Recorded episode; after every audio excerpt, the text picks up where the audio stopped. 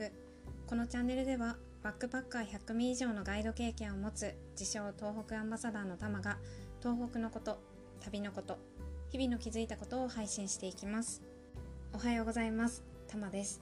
今日は鉛が生んだ2つのお祭りについてお話をしていきたいと思います。皆さんは青森県のお祭りで思い浮かぶものは何ですか？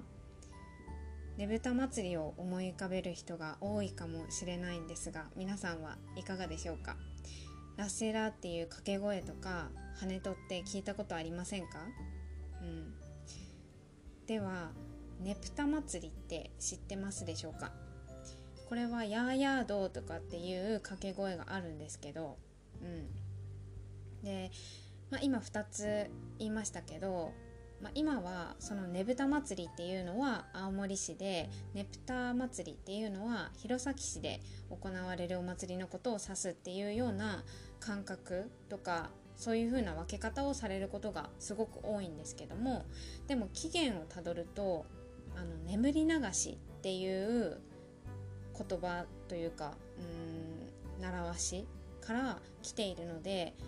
元をたどってしまうと全く同じお祭りなんですね。で眠り流しっていうのが何かっていうと暑さが厳しくて農作業も忙しいっていう夏に襲ってくる睡魔をあの見えない魔物だっていう風に捉えてそれを追い払うための行事だったんですね。うん、で私はこれを見てあの眠気というものが悪だったんだっていうことにあのちょっとびっくりはしたんですけど、うん、でこの行事を主に子供があの行っていたそうなんですけど、まあ、それもあってかあの子供の無病息災とあの健やかな成長を祈願するっていう意味合いもあったそうなんですね。うん、でその当時はあの今みたいにねぶたとかねぷたっていう風には言われてなくってあの眠たとかねふたっていう風に呼ばれていたそうです。でまあ、今の形になったのはそれぞれの地域の鉛が入ってあのねぶたとかねぷたっていう風な呼び方になっていたので、まあ、本当にこう言葉の違いというかその鉛がお祭りを2つに分けたみたいな形になります。でまあこれだけを言うと言葉だけじゃないぞみたいな形でちょっと反感を買いそうなんですけど、うん、でもこれもあの理由というかあの原因の一つにはなってるかなと思います。で、えっとまあ、それぞれ本当に違う魅力があって、あの青森の方だとこう人形をかたどったようなあの出し物がすごく多くってあのラセラっていう掛け声とともにあのジャンプするでっていうような羽戸さんがあのいるっていうのがあったり弘前の方だとヤーヤードっていう掛け声があって、まあ、扇形の出し物がすごく多いんですね。うん、で本当にこう同じようには見えないそれぞれの楽しみ方ができるので是非あの行ける方は両方行ってほしいなっていうふうに思うんですけど、ま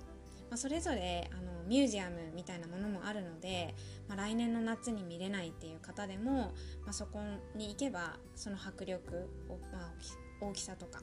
も少しこう垣間見れるんじゃないかなと思います。うん、本当にこう見た目も豪華ですしあの人を魅了するお祭りだなっていうふうに思います。で今年もお祭り自体は開催中止っていう風になってしまったんですけども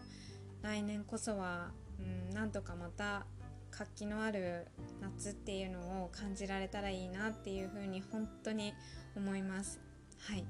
ということで今日は鉛が生んだ2つのお祭りっていうことについて青森のあの